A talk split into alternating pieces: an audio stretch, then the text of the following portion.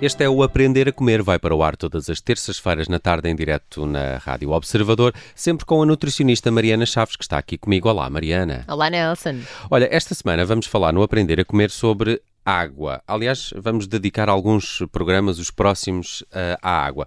Estamos no verão, não é? Uh, há esse, essa ideia já instituída e, e, e, que me parece muito acertada. Bebemos mais água e parece cada vez mais essencial. Apanhamos mais sol, desidratamos, está mais calor um, e, e, é essencial para o bom funcionamento do nosso corpo, do nosso intestino, até uh, ao nível da energia do, do, do, nosso organismo. Mas, mas há aqui algumas perguntas que, que eu te queria fazer. Quanta água devemos beber por dia? E diz-me, é verdade o mito de que é possível ficar embriagado com água? Maravilha. Já li aquelas notícias em, estranhas, não é? Do mundo estranho, de um senhor que, que estava embriagado porque bebeu mais de 5 litros de água. Ah, ah, ah, isso existe, diz-me, isso é verdade. oh, ele, ele, provavelmente estava era por o rim dele a esforçar-se demais e isso realmente não faz bem. Água a mais também não faz bem. Um, supostamente temos aqui um limite. Quando não está um tempo muito quente, nem estamos a fazer muito exercício físico, o nosso limite deverá ser, para um adulto, peso saudável de 3 litros por dia.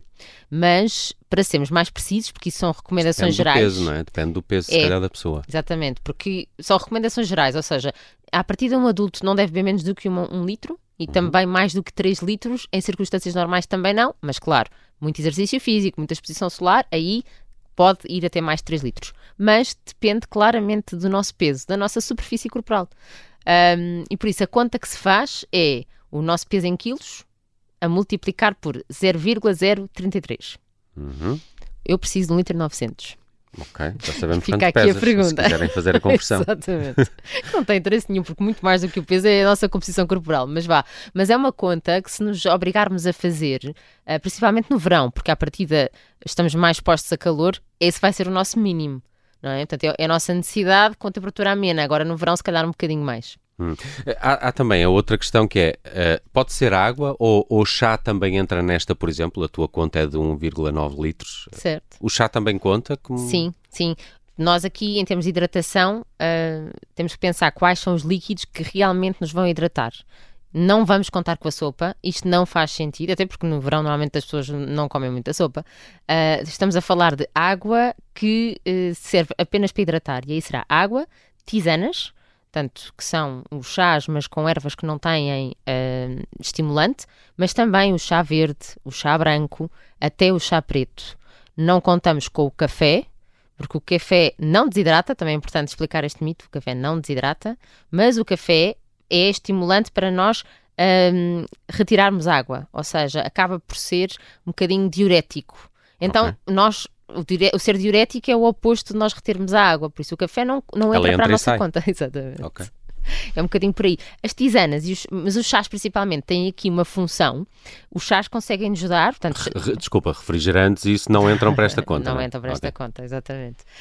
Um, então aqui as, uh, os chás têm um benefício, que é, estou-me aqui a, a referir ao chá branco e ao chá verde, que é dar-nos fitoquímicos, dar-nos antioxidantes. Portanto, não é só hidratar, têm uma mais-valia em ser consumidos. As tisanas também, uh, porque podem ter efeito fitoterápico, ou seja, nós podemos ir buscar os benefícios benefícios das ervas.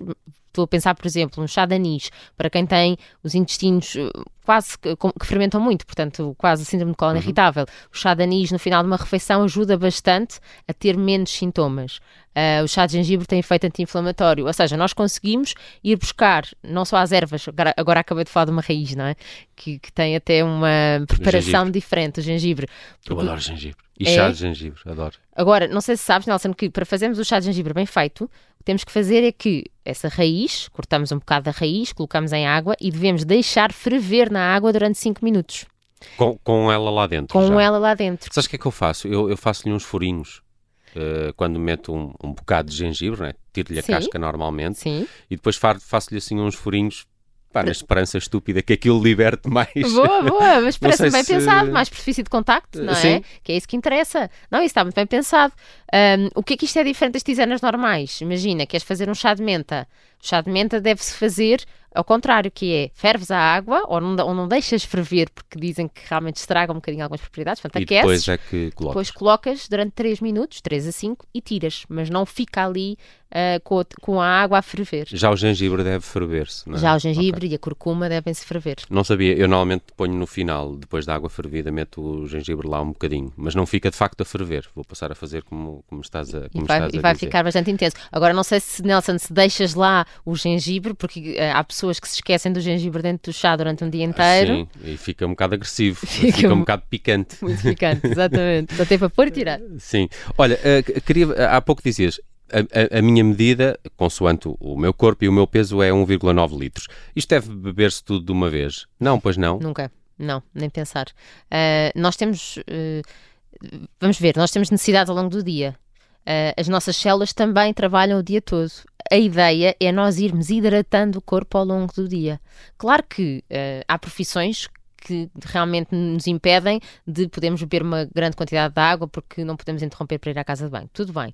Mas numa vida normal. Há muito isso. Eu ouço muita gente dizer, ah, eu, não, eu não posso estar aqui sempre. Ou, por exemplo, não vou agora beber um chá, senão daqui a um bocado tenho que ir à casa de banho e não posso. Sim. Porque estou a fazer uma determinada tarefa. Há situações em que não dá realmente, que têm que ficar 3, 4, 5 horas seguidas em que não podem interromper e aí, com certeza. Mas, nas pessoas que trabalho de escritório normal, que podem se levantar duas, três e quatro vezes para ir à casa de banho, que é o normal, e as pessoas não fiquem aflitas porque porque é sinal que tudo funciona bem, o rim funciona bem. Não é normal ir uma vez uh, por dia à casa de banho. 3, 4, 5. Está sim, ótimo. sim, sim, 4, 5 para 6, sim, estou a falar okay. no dia de trabalho, não é? Depois temos de manhã quando acordamos, depois temos à noite antes de ir para a cama. Um, mas a, a, verdade é que uh, nós ao bebermos muita água numa refeição ou num intervalo de tempo, um, nós não vamos conseguir aproveitar aquela aula toda, nós estamos só a estimular para ir mais à casa de banho com mais intensidade e, e, caímos no erro de pensar que estamos a hidratar mais, que vai ser suficiente. E há outro problema que é, uh, por exemplo, a nossa digestão no estômago tem um, um, pH ácido, ou seja, é tudo ácido no nosso estômago. Quem, quem tem refluxo até consegue sentir isso. Uhum. Mas a verdade é que se nós não tivermos acidez no estômago, nós não conseguimos fazer uma boa digestão, por exemplo, das proteínas. Nós, ao bebermos litradas de água, que às vezes acontece, as pessoas dizerem isso, ah, eu esqueci-me, vou só beber aqui esta garrafa antes de ir almoçar. E depois, o que é que acontece? Nós, quando temos uma, um líquido que é ácido, se nós juntarmos muita água, ele deixa de ser tão ácido, uhum. não é? Passa a ser um bocadinho mais básico. E a digestão é pior. E essas enzimas não se ativam. Portanto, há umas enzimas que Uh, no nosso estômago precisam de ser ativadas para a digestão das proteínas e não se ativam. Ou seja, a proteína vai mais inteira para o intestino e eu vou estragar o meu intestino. Uh, porque e desperdiçar a proteína. E desperdiçar a proteína porque temos umas malhas que eu costumo chamar uma malha mas que não é obviamente são uns pequenos micro um, micro buraquinhos no intestino por onde uhum. passa já o alimento completamente digerido não é? Ele no estômago é digerido na boca é digerido pela mastigação depois no estômago pelo, pelas enzimas e pela acidez e vai continuar a ser digerido até estar no intestino para ser absorvido. Se nós deixarmos bocados menos digeridos, eles vão forçar esses buraquinhos no, no intestino e vamos provocar uh, uh, algumas intolerâncias alimentares. Vá, vamos, não estamos a, a, tratar da nossa microbiota como devemos. Uhum. Portanto, isto é um bocadinho mais complexo do que.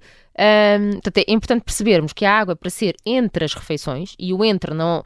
Vamos ver, para ela sair do nosso estômago, vai precisar no mínimo de meia hora a 40 minutos, se só tivermos água. Portanto, não é antes de ir almoçar e não é no fim quando acabamos de almoçar. Durante a refeição, se bebermos um copo de água, seja água, chá, Uh, não tem problema porque isso não terá esse impacto todo. Estou a falar aqui de litradas. A sensação de sede é igual para todos? Eu acho que há pessoas que conseguem, uh, que nunca têm sede, não é? é. Que têm uma, um intervalo maior, se sim, quiser, sim, até sim. voltarem a ter sede. É assim, a nossa sede é um sinal de alerta, uh, mas a verdade é que tem que, apesar de ser inata, nós nascemos com essa sensação de sede, tem que ser estimulada. Se nós não estimulamos, nós vamos perdendo a única altura da nossa vida onde nós perdemos mesmo fisiologicamente é na velhice. É. Portanto, é. Aí a sensação de sede está bastante diminuída e por isso é que, por exemplo, muitos médicos de família alertam que não se esqueça de ter a garrafa sempre ao Mesmo lado. Mesmo que não tenha sede. Sim, porque não vão ter sede. Okay. Agora, na vida adulta, uh, se nós começarmos a não criar o hábito, não é? Se nos esquecermos do hábito de beber água, vamos ter cada vez menos cedo. Ao mesmo tempo, Nelson, se te forçares a beber, imagina, litro e meio durante, eu costumo dizer que um mês será o suficiente para tentar criar novos hábitos, desde que seja diário. Durante um mês, a beber aquela quantidade de água, a seguir vais sentir necessidade. Exato. Okay. estimulaste, estimulaste a sensação a sede. Olha, e, e, a diferença entre água fria e água morna? Uh, há, há, sempre uh, é, também este, este, mito, não é? Há, também mata a sede. Exato, exatamente. Se for mais morna. Se for mais morna, olha. Sim. Ou o contrário, não é? Há as duas teorias. Há as duas teorias. Há, há, muitas pessoas que têm preferência, não é? Que só bebem se estiver fria ou só bebem se não estiver fria. Aqui no verão. Eu só bebo se não estiver muito fria. Ah, sim? A sério. É sempre tépida. Pronto, que, que é um bocadinho a temperatura que funciona no nosso corpo. Que, que só, só do, do, frigorífico, não é? Só água do frigorífico. Exatamente, exatamente. É assim, no verão hum, faz mais sentido a água servir para a nossa termorregulação, ou seja, ajudar o nosso corpo a, a equilibrar a temperatura. Lá fora está muito quente e a falámos na semana passada da questão das pernas inchadas, é que muitas vezes o que acontece é uma vasodilatação dos nossos vasos, sentimos as pernas inchadas porque é o corpo a tentar encontrar um equilíbrio de temperaturas, não é? O que nós sentimos cá dentro e o que está lá fora. Um, e muitas vezes a água fria ajuda a que isso seja mais rápido. E, e, também é engraçado que, isto um bocadinho a favor da água fria, mas depois já vou à água morna, que é, um, há estudos a mostrar que se bebermos água fria com gás, que aumentamos a velocidade do nosso sangue cerebral, na artéria cerebral média, Uou. e que isso ajuda no nosso humor ficamos mais bem dispostos. Relação estranha, ok? Porque isto tem tudo a ver com estes vasos que eu dizia, não é? Tanto nas uhum, pernas uhum. como no cérebro, portanto, uh, e que pode ajudar a diminuir a sonolência, aquelas pessoas que acordam e têm logo que fazer uma atividade a seguir, se calhar. E, e quando, é que a morna, e quando é que a morna pode ser apropriada? Há, há, há, há algum, algum aspecto em que ela faça mais sentido? Sim, sim. Claramente, quando há uh, intestinos mais preguiçosos, casos de obstipação, faz diferença, porque na verdade é, era como eu dizia no início, nós nós, a nossa temperatura interna é muito mais morna, não é? Uhum, Respeita uhum, uhum. mais. Quando vemos uma coisa gelada, acontece uma vasoconstrição, é, é como se contraíssem os músculos. Quando é uma coisa morna, vai relaxar. Nós temos, a seguir ao esófago, um, até chegar ao estômago, há uma, uma válvula que tem que relaxar. Uhum. E a seguir do estômago para o intestino, outra válvula. Ou seja, se nós bebemos água morna, nós conseguimos o maior relaxamento destas válvulas, okay. que a água chegue mais depressa ao nosso intestino para o estimular. Um, também, imagina, situações de pós-operatório intestinal faz todo o sentido, que a água seja morna.